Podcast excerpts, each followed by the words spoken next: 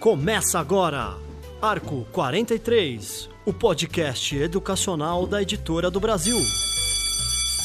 Olá, educadores! Meu nome é Luiz Guide e começa agora o programa Arco 43. No programa de hoje nós vamos falar sobre educação com metodologias ativas e modelos híbridos. Vamos ver o que está acontecendo nessa área, o que está sendo transformador aí em alguns exemplos bacanas. Conosco aqui, Pedro Renato. Tudo bom, Pedro? Tudo ótimo. No programa de hoje convidamos Silvana Gontijo, ela é jornalista, diretora de arte, escritora, pesquisadora na área de mídia e educação, tem cinco livros publicados sobre temas correlatos. Atualmente ela preside a OCIP Planeta.com. Muito obrigado pela presença, Silvana. Obrigada a vocês por me ouvirem. Conosco aqui também Aldinei Silva, pedagogo pela Universidade Estadual de Minas Gerais, especialista em gestão de processos educativos, consultor em inovação educacional. Muito obrigado pela presença. Agradeço o convite. Para a gente começar o programa, metodologias ativas. O que está sendo feito hoje de interessante no Brasil sobre metodologias ativas? Muita coisa, né? Em primeiro lugar, muitas experiências e algumas escolas já se modernizando e mudando aquela coisa da, da pedagogia passiva, né? De aulas expositivas para aulas muito mais dinâmicas. O meu sonho é que isso se torne política pública, né? porque por enquanto a gente tem iniciativas isoladas, bem-sucedidas e que estão sendo sistematizadas para serem disseminadas. Mas está um pouco longe ainda de ser uma política ampla e universal. Né? Mas é o começo, né? É um bom começo, nossa, se é.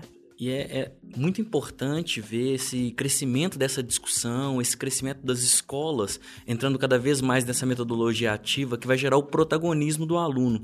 Então eu tenho rodado diversos lugares no Brasil e tem em todo lugar do Brasil escolas se enveredando por metodologias ativas. Isso é crescente e importante. É que a gente escuta bastante, né, Pedro, aqui nos programas falar de metodologias ativas e na, na, nas feiras que a gente frequenta, isso é uma preocupação que a gente vê, né, dos, dos profissionais de educação, né? Então, esse movimento de é, adaptação das escolas para esse formato, né, de pedagógico, então isso hoje já é uma realidade. Então, em todo canto do país a gente já tem esse movimento? Tem. Todo, todos os lugares por, pelos quais eu tenho andado, falado e, e, e dado consultoria, a gente está sempre vendo. Acho que não, não há um estado hoje brasileiro que não tenha exemplos bons para serem dados. Por exemplo. Por exemplo, o São Paulo, por exemplo, Rio de Janeiro, por exemplo, Fortaleza, Pernambuco, Bahia, Minas Gerais. Minas Gerais, Minas Gerais, claro, Paraná, Rio Grande do Sul, Mato Grosso, todos. Goiás. Goiás, tem, tem um trabalho maravilhoso também. Muita gente trabalhando. Muita é... gente. E o interessante é que, como as metodologias ativas é, abarcam uma grande possibilidade, é um grande guarda-chuva de ações, é, cada escola pode escolher o seu caminho. É, e é muito legal também que regiões, né? Tem regiões que pegam metodologias mais tecnológicas, tem reuniões que pegam, é, regiões que pegam tecnologias, é, metodologias que estão mais ligadas ao fazer, mais ligadas ao maker. Então, está acontecendo no Brasil todo e com uma intensidade que a gente tem gostado. Os professores, eles estão preparados para essa mudança? Como que isso impacta na formação dos professores? Ai, ai, ai, a pergunta, né? Essa é a questão. É a o X da questão. Esse é o X. Eu acho que nós dois podemos dar o nosso testemunho, Sim. não é, Odinei? Porque realmente o que está acontecendo, e acontece com muita frequência, é que as escolas de pedagogia, as licenciaturas, elas não estão ainda incorporando esse fenômeno como como conteúdo. Né? É, é incrível isso. Isso está acontecendo muito mais informações outras do que os professores saindo já das, das universidades preparados. Pelo menos é a minha experiência nas maiores redes com as quais eu trabalho. E eu acho que agora começa a se tomar uma, uma, uma posição, a academia começa a olhar para isso como um desafio que ela tem que enfrentar. Porque ou é, ou é isso ou é isso. Um caminho sem volta. Né? É um caminho sem volta. Você não acha? E um grande desafio para a formação dos professores, né? Eu sou lá dos idos da década de 70. Então a gente era consumidor de informação. Então a formação do professor é sempre alguém te dá alguma coisa, você consome e reproduz. Se eu quero professores trabalhando com metodologias ativas, a academia, as escolas, quem trabalha com formação e desenvolvimento de professores, precisa aplicar no professor a aprendizagem por metodologia ativa.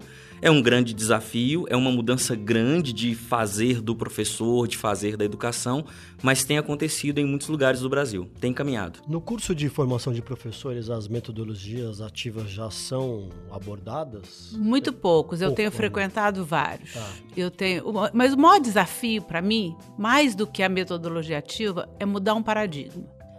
O professor foi formado para se expressar bem né, em aulas expositivas, para falar bem. Ele não foi formado para ouvir bem.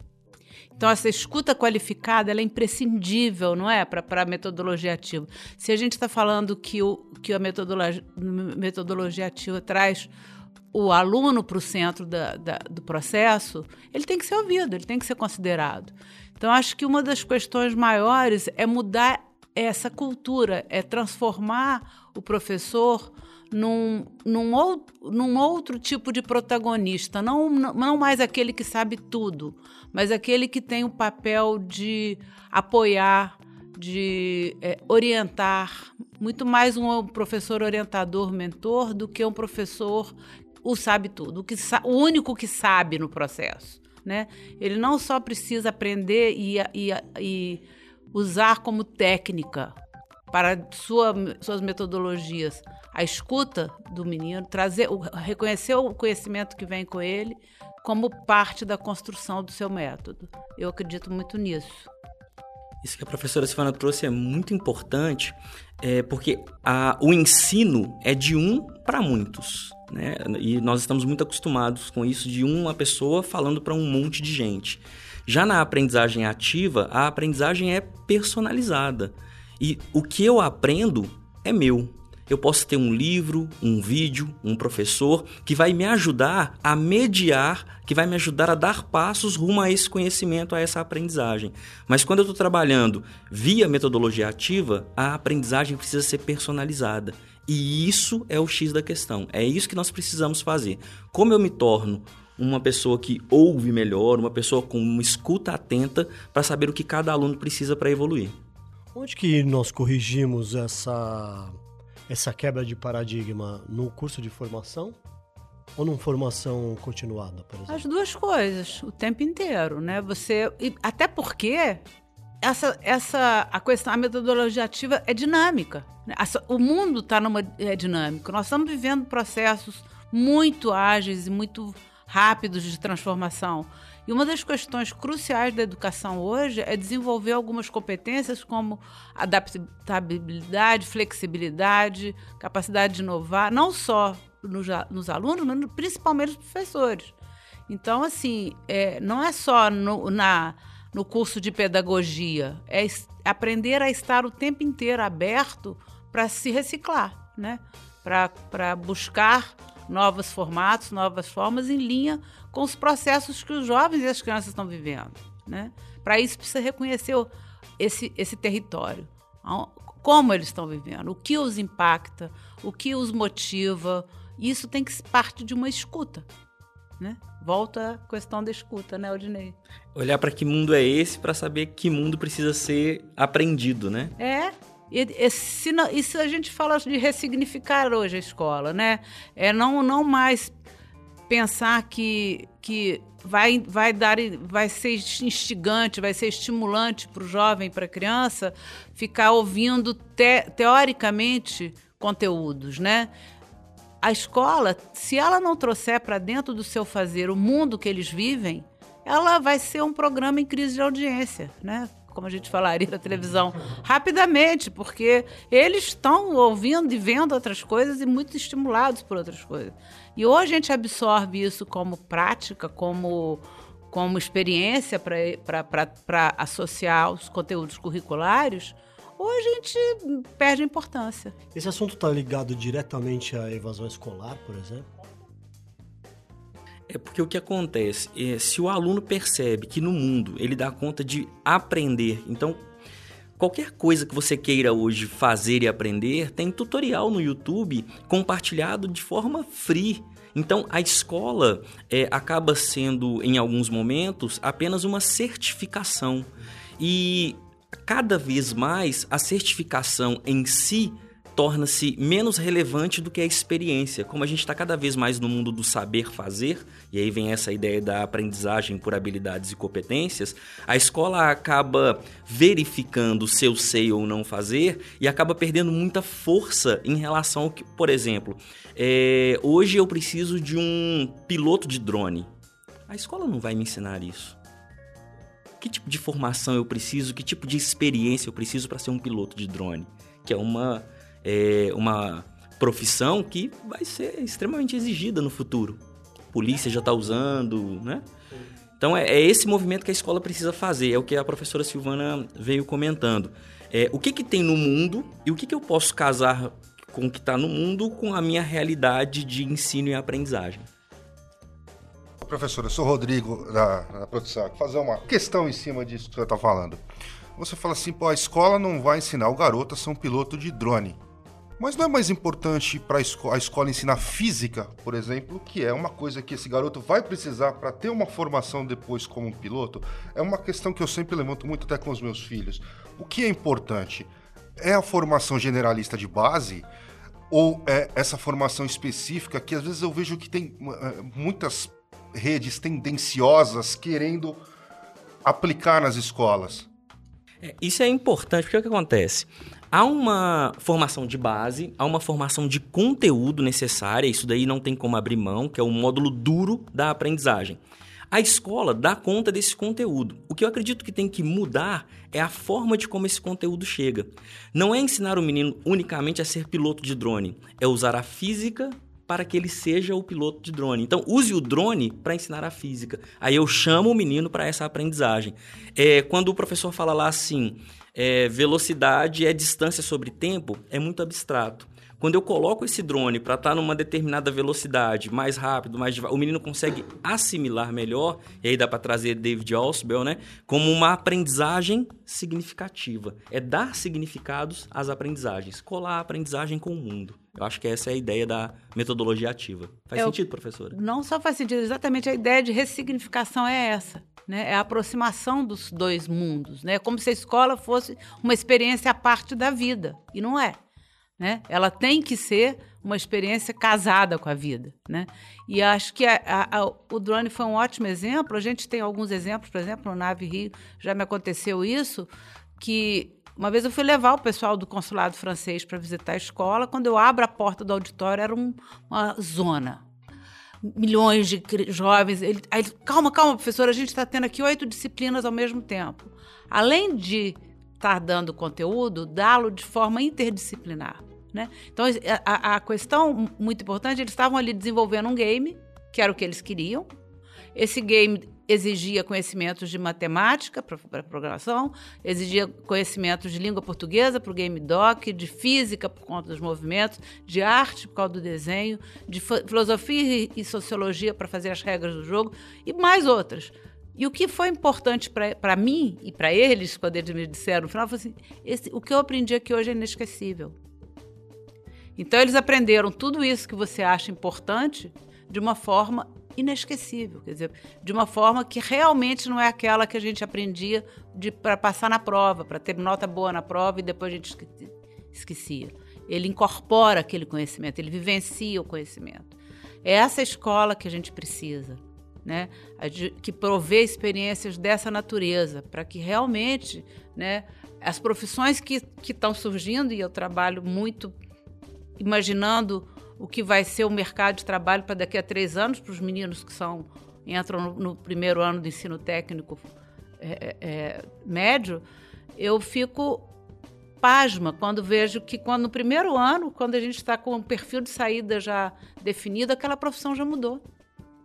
Se a gente não se atualiza o tempo inteiro, né? Quando é que a gente podia pensar que precisaria formar piloto de drone?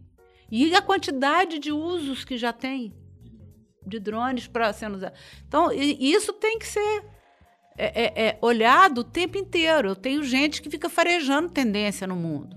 né? Porque inovar é isso, é buscar, é prever problemas. É outra coisa importante, aprendizado baseado em problemas, que é uma questão que a gente precisa também incorporar, né? Desafiar os meninos a resolver problemas e utilizando essa, esse estímulo, entregar junto os conteúdos curriculares. Resolver o problema com, aprendendo os conteúdos. Eu gosto muito de usar em exemplo nas minhas palestras, nas minhas oficinas, quando eu era criança, eu já fui criança um dia, viu? Não claro. sei. Sempre não... a gente... eu já fui pequeno. a gente não acredita é. na gente quando a gente fala que foi, mas foi. E aí a professora me perguntava, Aldinei, o que é célula? E naquela época eu tinha boa memória. Eu falava para ela assim: célula é a menor unidade morfológica do ser vivo, ponto final. Se eu não colocasse o ponto final, ela ficava brava. Ela me dava certo e ficava hiper feliz. E eu ficava feliz porque acertei a questão do que é célula. Se a pergunta 2 fosse o que é morfológica, eu estaria enrolado. o que estou contando é, na nossa época, será ser vista, ter um montão de conteúdo era legal. Hoje é como eu coloco esse conteúdo em movimento. Como eu transformo isso em ação, como eu transformo isso em competência. E solução de problemas. É, justamente. Isso é muito legal, assim, na teoria, mas é, a pergunta que eu faço é: as famílias, por exemplo, estão preparadas para assimilar, para receber esse tipo de conteúdo? Porque elas foram criadas com aula expositiva, é, tradicional. Então ela vê seus filhos numa roda, num bate-papo. Pô, o professor não deu aula, já escutei isso de gente.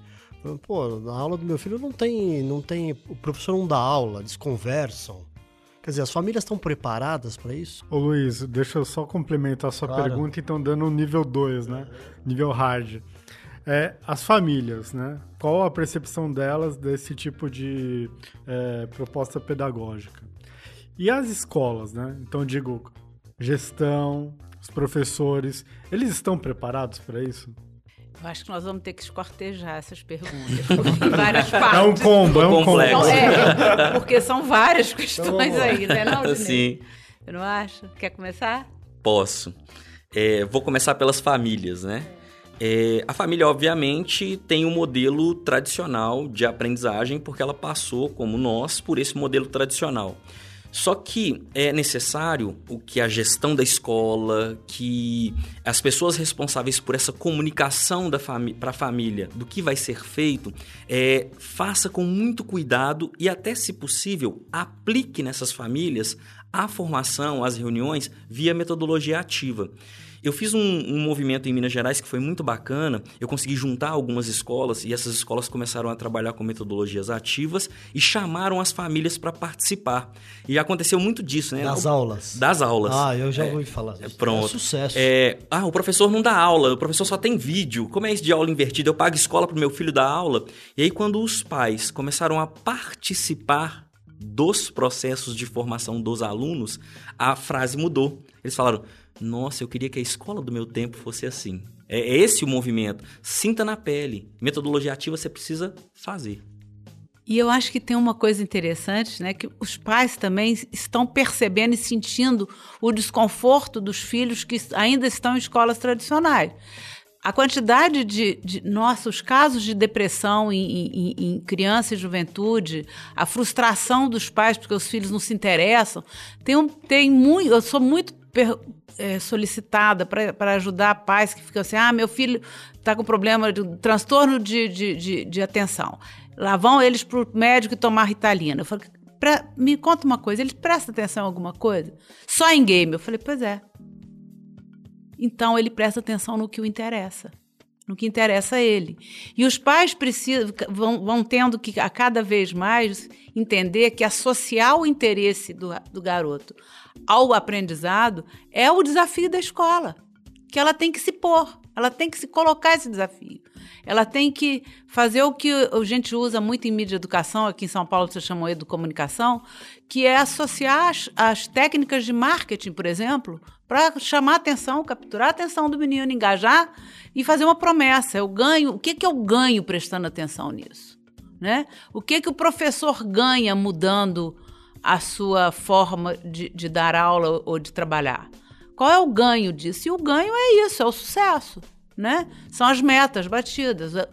Por que, que os dois naves, que são escolas públicas, são o primeiro lugar do Enem das suas redes? Porque os meninos adoram aquela escola. Eles adoram ficar lá fazendo game, fazendo é, é, é, aplicativos, fazendo coisas que são da, da geração deles, das, das linguagens deles. E é engraçado porque a gente não mirava esses indicadores externos, a gente mirava realmente a formação de um jovem integral, uma formação com, com, com a educação do, é, é, das, das, competências socioemocionais, com, com, com teu, conteúdo interdisciplinar, criação de, de, de, de procedimentos para o mercado do trabalho, muito mais do que formação técnica. E no final das contas, eles aprendem muito mais. Né? Então, eu acho que a gente precisa olhar para isso e para as famílias e contar isso que o, que o Aldinei falou. Contar para as famílias: olha só, isso dá certo. Né? A gente tem evidências disso hoje, muitas. Né? É isso que eu vou fazer, né? A aula vai ser assim. É, a, a comunicação né? é fundamental, né? A gente tem que entender e, e, e, e trazer os pais para dentro das escolas hoje é outro desafio grande, né? Principalmente nas escolas públicas. Você tem um problema sério disso. Então, estratégias para trazer os pais para junto também são fundamentais. A gente faz várias coisas e, e tem tido muitas experiências que são bem-sucedidas e outras não. Mas as que são bem-sucedidas estão compartilhadas nos nossos e-books, nos nossos ambientes virtuais, exatamente porque não é um problema simples, né? Não só pelo choque de geração e de experiência e de cultura sobre educação, mas porque os pais acham, muitos pais acham que cabe à escola educar os filhos deles, né? E, e, é engraçado que quando o, o Aldinei estava falando sobre metodologia ativa também, eu estava vendo quando você desafia o menino a, a, a pesquisar o conhecimento e chegar para o tempo de aula com questões para o professor, para que ele ajude, os pais podem participar desse momento, devem, né? Podem e, e vão aprender junto e vão descobrir também como que seus filhos estão lidando com essa miríade de, de, de experiências digitais, enfim. Né? Tem um, tem um ponto que a professora Silvana tocou que é fundamental para o entendimento tanto das famílias e dos alunos da metodologia ativa. Voltando à nossa época, a gente estudava a quinta série, ainda chamava quinta série, para ir para a sexta. A sexta para ir para a sétima. Então, o, o estudo era sempre para o futuro. Ah, você vai, um dia vai precisar disso. Quando eu trabalho com gamificação, aprendizagem baseada em problemas, é, com aula invertida, eu estou criando uma experiência para aquele momento e para o futuro. Eu vivencio aquilo e posso usar aquilo como habilidade para um possível problema. Na minha época, eu estudava para tirar a nota na prova, ponto final. E aí aquela prova passou a prova, próxima coisa. E aí acaba que a gente leva muito pouco do ensino médio até o ensino médio, né? Então, é, a metodologia ativa permite o ensino híbrido, permite que esse aluno vivencie e crie aprendizagens que ele vai usar agora e pode transformar em habilidade e competência para frente. Acho um grande ganho isso. Recentemente, eu conversando com um professor é, bem engajado em metodologia ativa, ele estava falando que para começo de conversa precisava abolir a sala de aula tradicional. De carteira, um atrás do outro, professor. Vocês concordam com isso? Eu concordo plenamente. Totalmente. Mas ele usou essa expressão, abolir. Eu acho também. Eu, eu conheço pessoas mais radicais que falam não sala de aula, e sim cela de aula. Olha como isso é pesado, né? É, tem um jogo muito legal que fala escola ou prisão e vai mostrando umas imagens e você vai falando se é escola ou prisão eu errei um monte, assim, se era escola ou se era prisão. Vale a pena dar uma olhada. É, e é, é justamente isso, né? Se eu sigo, se eu quero um modelo novo, se eu quero uma coisa, é, uma ruptura, uma quebra de paradigma, é, se eu parto do paradigma anterior, é, é muito provável que o cérebro, que o humano, vá para a zona de conforto. E aí eu faço uma inovação mascarada. Então, quando o professor fala rompe com o modelo total, quebra tudo, gera um caos, esse caos vai gerar uma novidade mesmo, uma inovação. Faz sentido? E eu acho que você tem que repensar, desculpe, a arquitetura da escola, a, a, o mobiliário da escola, Né? Quer dizer, tudo isso tem que ter, ser repensado. E eu tenho proposto isso. Inclusive, a gente fez um desafio pra, com alguns designers que participaram para repensar a ideia de como é que o menino adquire o conhecimento, em que posição, por exemplo. Né? E, e aí a gente fez uma pesquisa recentemente perguntando para os meninos assim: como é que você lê? Você lê? Leio. Então, quem lê? Como lê? Ah, no, no, no, no, celular, no tablet, não sei o quê, no livro. Em que posição? Via de regra, deitado ou recostado. E cadê isso na escola? Cadê essa, essa possibilidade? Né? Cadê um outro, uma outra coisa que é o seguinte: aquelas carteiras quadradas, como é que eu faço círculos, por exemplo? Né? Como é que elas se encaixam para formar um círculo harmônico, onde as pessoas trabalhem em time, em grupos, né? Então, eu, eu tenho pensado muito e, e proposto muito essa questão em vários lugares onde a gente vê que as pessoas estão mais flexíveis para incorporar essa transformação radical que é necessária, né?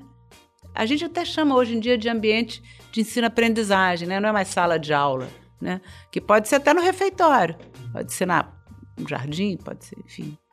Eu sempre falo que para acontecer são necessárias três grandes mudanças: ambiente, interação e metodologia. Se eu quero uma escola é, que trabalhe de forma diferenciada, que vai trabalhar com protagonismo, que vai trabalhar é, com o aluno no centro da aprendizagem, essas três coisas precisam mudar ambiente, que é essa coisa da arquitetura, se é um, o espaço de aprendizagem é só a sala de aula ou não, como eu vou fazer isso. Eu preciso mudar a interação, não é só uma pessoa que vai falar e os outros vão escutar, todo mundo vai ter voz, eu preciso escutar o que cada um tem para dizer. E eu preciso mudar também o método, porque o método 1 para 30, 1 para 40 funciona para a aquisição de conteúdo, mas talvez não funcione para dar significado e transferência. E notem que não estou dizendo, não usem nunca a aula expositiva. Não é isso que eu estou dizendo. Em algum momento, a aula expositiva é a melhor maneira de aprender um conteúdo. Use. O problema é, é usar só aula expositiva. Concordo plenamente. E eu acho que também a gente precisa é, olhar para as questões de uma forma diferente, né? Quer dizer, quais são os problemas que eu tenho que resolver? Quais são os desafios que eu tenho que resolver? O que existe à minha volta que pode ser tema transversal na minha escola? Né? E eu acho que essa é uma experiência que, se o programa permitir mais à frente, eu gostaria de contar, porque ela é extremamente inspiradora de como, como a gente recuperou um rio com as escolas da bacia. É o primeiro rio urbano a ser recuperado no Brasil, chama Rio Carioca, no Rio de Janeiro vocês devem ter ouvido falar pelos jornais, são em todas as televisões, enfim. A gente motivou as 27 escolas a desafiar os meninos e os professores a irem conhecer esse rio e a proporem soluções para os problemas desse rio. Em um ano e quatro meses, toda a parte visível do rio está limpa, sem esgoto, sem resíduo sólido. Eles aprenderam a exigir dos órgãos públicos todas as, as ações que os órgãos são pagos para fazer, né? E eles aprenderam a, a, a divulgar isso e a, e a interagir com a comunidade do entorno. Então, eles foram. Uma das primeiras coisas que eles fizeram foi levantar a história do Rio. Por que, que chamava carioca? Qual a versão desse nome? Aí começaram a conversar com os mais velhos, pais, avós, tios, uh, vizinhos mais velhos. Como é que era a relação deles com os rios? Isso foi aproximando a escola da comunidade e foi trazendo para dentro da escola contações de histórias lindas. Né? Então eles aprenderam toda a história do Rio, eles aprenderam as lendas indígenas, eles aprenderam o significado disso, como isso tinha a ver com a identidade deles, como isso tinha a ver com a identidade do território e como isso tinha a ver também com uma questão fundamental que é o meio ambiente, com a qualidade das águas. Então a gente estava desafiou esses meninos a pensarem como resolveu a questão da limpeza dos problemas que eles identificaram no Rio e com que é, é, instrumentos. Para isso, os professores foram formados em mídia educação para usar todos os recursos tecnológicos para serem é, é, os canais de transmissão das experiências deles. E a gente gerou uma plataformazinha pequena com, com o Rio, com todos os contribuintes da bacia, todas as escolas que estavam naquele território, e elas começaram também a conversar entre elas. Então, isso foi um processo que a gente chama de educação com e através de causas, ou por meio de causas, que foi, foi sendo sistematizado. A gente foi acompanhando o que as escolas estavam fazendo durante esse período e foi impressionante porque não necessariamente tinha um roteiro. Né? Tinha uma experiência proposta. E isso se configurou numa, numa, num formato passível de ser reproduzido. Hoje, os comitês de bacia nos chamam para fazer a mesma experiência nos, seus, nos rios das bacias. Hoje, a gente começa agora com o município do Rio de Janeiro, já, já conseguimos que virasse política pública. Já tem uma lei municipal levando as escolas a trabalharem cada uma com o rio mais próximo. E tem uma coisa mais importante ainda: o rio é um fator de interdisciplinaridade. Você, quando estuda um rio, você estuda história, geografia, ciências da natureza, língua portuguesa, modelos matemáticos, e os professores foram desafiados a produzir essa interdisciplinaridade. E isso mudou a agenda da escola. Eles não tinham tempo para se encontrar previsto, para trabalhar juntos. Eles tiveram que mudar nas escolas essa forma de convivência, para pensarem juntos em como eles fariam, por ano, obviamente, que ações cada ano faria para resolver os problemas identificados e contribuir. E eu acho que essa talvez tenha sido a experiência mais rica da minha vida toda, porque a gente agora começa com um programa dentro do planeta.com que se chama Cidade Salvem Seus Rios. Eu vou querer muita sua ajuda. Estamos juntos. E de vocês todos. porque é, uma, uma, é um desafio grande. A gente está com, acho que, 12 ODS dentro do programa. A gente trabalha questão de águas, a gente trabalha qualificação da educação, enfim, são vários. Cidades resilientes, vida sob a água, é, saneamento, enfim. E isso está conscientizando os meninos de que eles têm a ver com aquele problema. Porque quando a primeira escola que a gente chamou para conhecer o rio mais próximo, que é a escola mais próxima da nascente, e a gente falou, vamos lá conhecer o rio, eles falaram, não, aqui não tem rio. Eu falei, mas tem um rio. Não, não tem. Aí quando a gente levou as crianças, eles falaram, não, aqui é o lixo. Aqui é onde a gente joga as coisas e elas vão embora. Quando eles foram tomar banho de mar no, num sábado na praia do Flamengo e na areia da praia estava a boneca da Tuane, isso virou um, símbolo. Era uma boneca que uma criança tinha jogado lá em cima como lixo e tinha ido parar na Praia do Flamengo. Então eles viram que aqueles tracinhos no mapa, que eles não faziam significado pra, nenhum para eles, era o rio e era o percurso que a boneca da Tuane fez. E isso impactava o lazer deles. Né? Então, essa, essa vivência, essa olhar para o seu entorno e, e, descobrir os problemas, é o que a gente está chamando de educação com e por meio de causas, e se propor a ser o agente de transformação da sua realidade, tem sido para mim a experiência mais inovadora e mais transformadora de todas que a gente já aplicou por aí no Brasil. Esse case é fantástico, Silvana, porque ele mexe também com o significado da educação, né? Que é impactar na sociedade. É... Só uma pergunta, nesse case específico que você é, nos traz, escolas públicas e privadas participaram? Sim, nesse caso especificamente foi assim. Agora o que a gente está fazendo é trabalhar com as redes públicas de, do Rio, de Recife, parece que de uma cidade aqui do interior de São Paulo também. É o que a gente, mas só o Rio já é um desafio gigantesco, porque o Rio é a maior rede municipal da América Latina, são 1.540 escolas e são 257 rios. Então já é grande o suficiente, né? Mas, de qualquer maneira, a gente está encarando, a gente está vendo a possibilidade de montar várias equipes e formando essas equipes para que eles consigam aplicar em diferentes lugares. E como uma escola né, que se prepara para trabalhar com metodologias ativas, né, por projetos, pode lidar com a angústia de pais e alunos com o vestibular? Porque isso parece até desconectado, né? Você tem uma meta completamente pragmática, né? Que é aprovação em determinado vestibular. E lidar com essa... É, com a educação que propõe projetos, uma de fato uma atuação do aluno no engajamento ali para que dali ele tire seu aprendizado. Como que dá para equalizar isso? colocando os conteúdos nos projetos. Né? Exatamente isso que a gente falou, né? Que a Aldinei exemplificou tão bem. Eu acredito que o grande movimento, a chave principal que precisa mudar é justamente esse movimento e eu trabalho com professores no Brasil inteiro e é o meu grande desafio para o professor. É, tem vezes que você está dando uma formação em metodologia ativa, ensino híbrido por rotações para os professores. Aí o professor vira para você e fala assim: e o? Mas Aldinei, e que hora que eu vou dar aula? Professor, Exato. meu querido, amado do meu coração. Caros ouvintes. Esta é a sua aula. transforme o conteúdo que você precisa dar, transforme toda a matéria em uma experiência para que esse menino consiga usar tanto no Enem quanto na vida. Então, quando eu, eu planejo bem uma ação de metodologia ativa, o menino vai dar conta da vivência e vai dar conta do exame externo, seja ele o Enem, seja ele uma prova de certificação em língua estrangeira, ele vai dar conta se tiver feito uma boa vivência.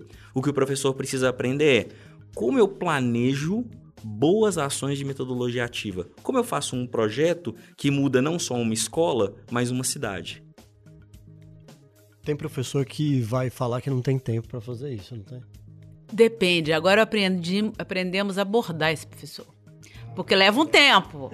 Leva um tempo. Eu, antes a gente chegava com esse papo de que tinha que inovar, porque tem que inovar, e os professores reagindo, os professores reagindo.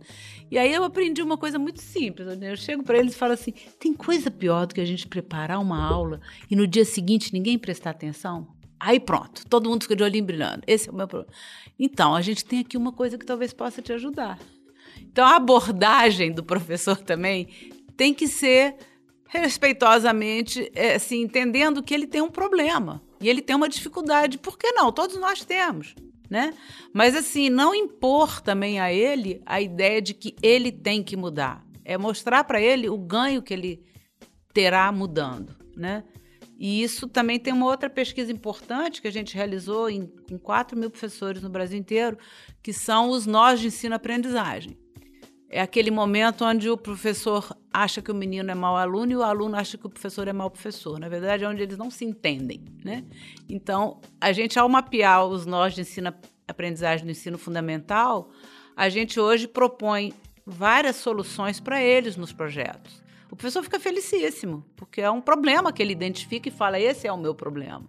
Né? E quando você propõe uma metodologia ativa que considera aquilo como uma das questões relevantes do processo, desatar aquele nó, ele fica muito feliz. Agora, é uma questão complicada, porque às vezes as pessoas não querem nem ouvir, né? Ou ouvem e fazem essa pergunta, né? Quando que eu vou dar aula? Quando eu vou dar aula. Né? É aí que a gente fala em quebra de paradigma. Esse é o é, paradigma. É, Esse é o movimento. É. Movimento necessário. E uma coisa que eu tenho feito com os professores é mostrar para eles que, utilizando metodologias ativas, principalmente dos recursos digitais que a gente tem hoje, eles podem ganhar tempo. Né? Então, eu já tenho aplicativos que corrigem tarefas para mim, eu já tenho aplicativos que conseguem é, enviar um conteúdo de forma antecipada para esse menino já chegar aquecido, para essa conversa ficar mais fácil dentro da sala de aula. Então, eu consigo mostrar para o professor que com determinadas ferramentas, e volto a repetir e frisar, bom planejamento, ele ganha tempo. É outra questão importantíssima né? reforçar a necessidade do planejamento, porque a metodologia ativa não é anarquia. Né? Ela, ela pode ser de, é, é, eivada de, de, de diversão, mas ela é necessariamente uma atividade extrema, que tem que ser extremamente bem planejada. Sem o que a escola não cumpre seu objetivo. Esse planejamento cabe ao professor ou à gestão ou às duas partes? O planejamento da ação precisa ser do professor. A metodologia ativa, porque, como eu disse anteriormente, quem sabe em que momento utilizar determinada ferramenta ou metodologia é o professor. Ponto final. A gestão precisa planejar bem o desenvolvimento desse professor, o acompanhamento dessas metodologias ativas. Então, a gestão planeja como ajudar o professor e o professor planeja qual metodologia ativa, qual recurso é o mais é, adequado para aquele momento de aprendizagem do aluno. Engajamento das famílias também fica com a gestão, né? Engajamento das famílias, eu deixaria a cargo da gestão. É, e eu acho que tem uma outra questão aí que, que, que ainda não foi, talvez ainda vá ser perguntada, mas acho que não, que é a questão da, da forma de avaliação. né? Como avaliar? Como avaliar, Como resultados, né? E isso muda tudo, porque uma das coisas que mais eu aprendi ultimamente foi exatamente essa. Ia ser perguntado? Eu antecipei, não? Não, não, pode ah, falar. Porque é, uma das questões que me chamaram a atenção foi que a gente começou a fazer uma opção de ações com metodologia ativa e voltava, pra, pra no final das contas, para uma prova com nota. Eu falei, gente, mas tem alguma coisa errada nisso. Porque, né? Porque não, tem, a inovação tem que ser completa, né? E aí a gente desenvolveu vários métodos de avaliação com a participação dos estudantes também. Uma das coisas que mais me, me, me parece interessante foi o, que a gente, o formato que a gente chegou agora, que é nos trabalhos em grupo, por exemplo, eles também avaliam as competências socioemocionais, né? Quem foi responsável mais por isso, por aquilo, não no sentido de delatar, mas no sentido de valorizar o melhor desempenho, de reconhecer o melhor desempenho, e eles mesmos, meninos, dentro do grupo. E depois é, a gente aprendeu a fazer sempre tudo em círculo, né? Nós não temos mais essa aula de um atrás do outro. Então, faz-se um grande círculo e cada, cada grupo que está demonstrando e, e autoavaliando demonstrando o trabalho, ele já é um exemplo para os outros que estão ali assistindo.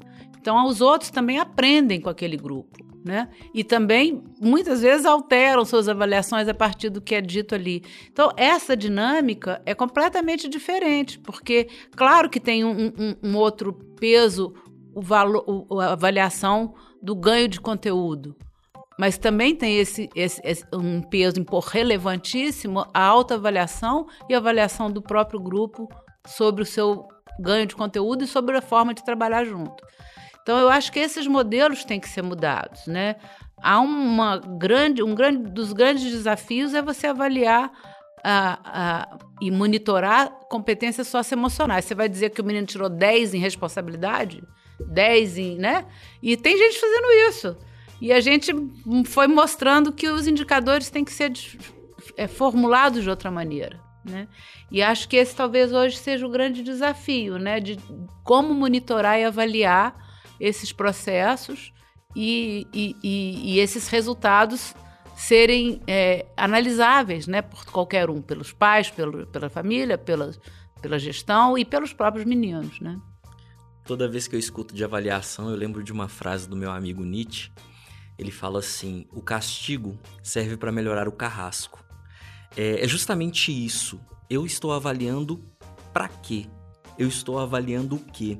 Se eu dou 10 em responsabilidade para o menino, eu estou dizendo para ele que ele não pode ser melhor responsável do que isso. É. Porque não tem como ele ser responsável limite. 11. Então eu impus um limite ao crescimento do menino. E aí, é, isso é um grande problema. Se eu uso a avaliação, se eu uso o meu sistema de avaliação para corrigir cursos, para melhorar e implementar coisas novas no que eu tenho discutido com os alunos, essa avaliação é uma avaliação efetiva, senão vira nota pela nota. Então, quanto você é um aluno 60, você é um aluno 70. São dois números que dizem pouco sobre o aluno, né? Qual a melhor forma de avaliar, então? Eu acho que é essa, colaborativa. É, eu realmente acredito que a gente vai ter que sair dessa educação em caixinhas separadas. Né? A Finlândia já, já faz isso como política pública. Eu tenho dúvidas se o Brasil vai fazer isso como política pública, mas eu começo a perceber que já existe uma, uma força grande querendo mudar a educação para isso. Uma das coisas importantes é que essa avaliação também seja assim. Né? Como é que eu avalio né, as duas coisas? O, o, conteúdo curricular, porque os indicadores externos como Enem e, e, e vestibular, eles dão nota. Né? Então eu tenho que aprender aqueles conteúdos para ganhar aquela nota. Agora, como eu avalio essa experiência do ganho de conteúdo? A gente tem que levar em consideração, na minha opinião, o processo, tanto quanto o resultado. Né? O processo que foi levado àquela, àquele resultado, ele é talvez uma das experiências mais ricas hoje eu considero, pelo menos. E quando eu coloco os professores é, é, diante do desafio de conversarem uns com os outros, também isso é comunicação, né? Como eu converso com meu par, porque todos eles estão trabalhando com os mesmos meninos, né? Então, como é que a gente conversa para ver o que, que eu estou pensando do ponto de vista de língua portuguesa que tem a ver com a, o que você está fazendo na, na história, o que você está fazendo. Então, essa conversa, ela é fundamental, né? Esse, esse, essa mudança de rotina na escola. O professor não foi formado para conversar com outro professor. Aliás, os departamentos na academia não conversam uns com os outros, né? Eu tentei juntar isso há 20 anos atrás. Tentei fazer a área de comunicação dialogar com a educação e foi possível. Tanto o Planeta.com nasceu disso, da, da, nós desistimos de trabalhar dentro da academia, de inovar dentro da academia. Então, essa questão, ela é cultural, ela é quase atávica. Né? A gente foi formado por professores, foram formados por professores, foram formados por professores, né? dentro do mesmo modelo. Então, percebe que a gente está vivendo um momento muito rico, não só de transição, como de revisão de tudo o que existe em termos de educação. Né? Eu acho que a gente está aprendendo ainda muita coisa. Não existem muitas respostas assim que eu daria com, com certeza absoluta. Aliás, o, o legal hoje em dia é não ter mais certeza absoluta. E eu acho que o legal também é entender que o erro é ótimo. O erro é uma melhor fonte de aprendizagem, né? E a gente, que é professor, aprendeu a desqualificar o erro. Tanto que a gente dava nota, tirava ponto pelo erro. Como é que você muda isso na cabeça do professor? Né? E o mundo tem provado isso, né? Por exemplo, o celular tem versão 1, versão 2, versão 3. Não é porque a versão 2 não prestava. É porque descobriram uma coisa que consigo adicionar a versão 2 que torna ela mais potente. É, é sempre né? incrementar, né? Sim. Sempre melhorar. Esse movimento da BNCC, é, ele pode ser compreendido como um, um, um trampolim para justamente trazer essas metodologias ativas para a escola, para a prática? A Base Nacional Comum Curricular, eu acredito que, é, se entendida é, e, e, colocada em prática, ai, ai, ai. é um grande ganho, é um grande ganho educacional. É, a grande dificuldade é colocar em prática mesmo o que está posto no texto. O texto é lindo, o texto é fantástico enquanto aprendizagem protagonista, enquanto aprendizagem ativa. E aí nós voltamos lá na primeira, segunda pergunta que fizemos, né? As escolas, as famílias, o Brasil atualmente está preparado para isso? O Brasil realmente quer uma educação protagonista ou quer uma educação protagonista no papel e na prática continua com uma educação tradicional, uma educação de 1 para 40. Na BNCC, tanto que tem muitas habilidades e competências postas lá para desenvolvimento socioemocional, de convívio, de interação.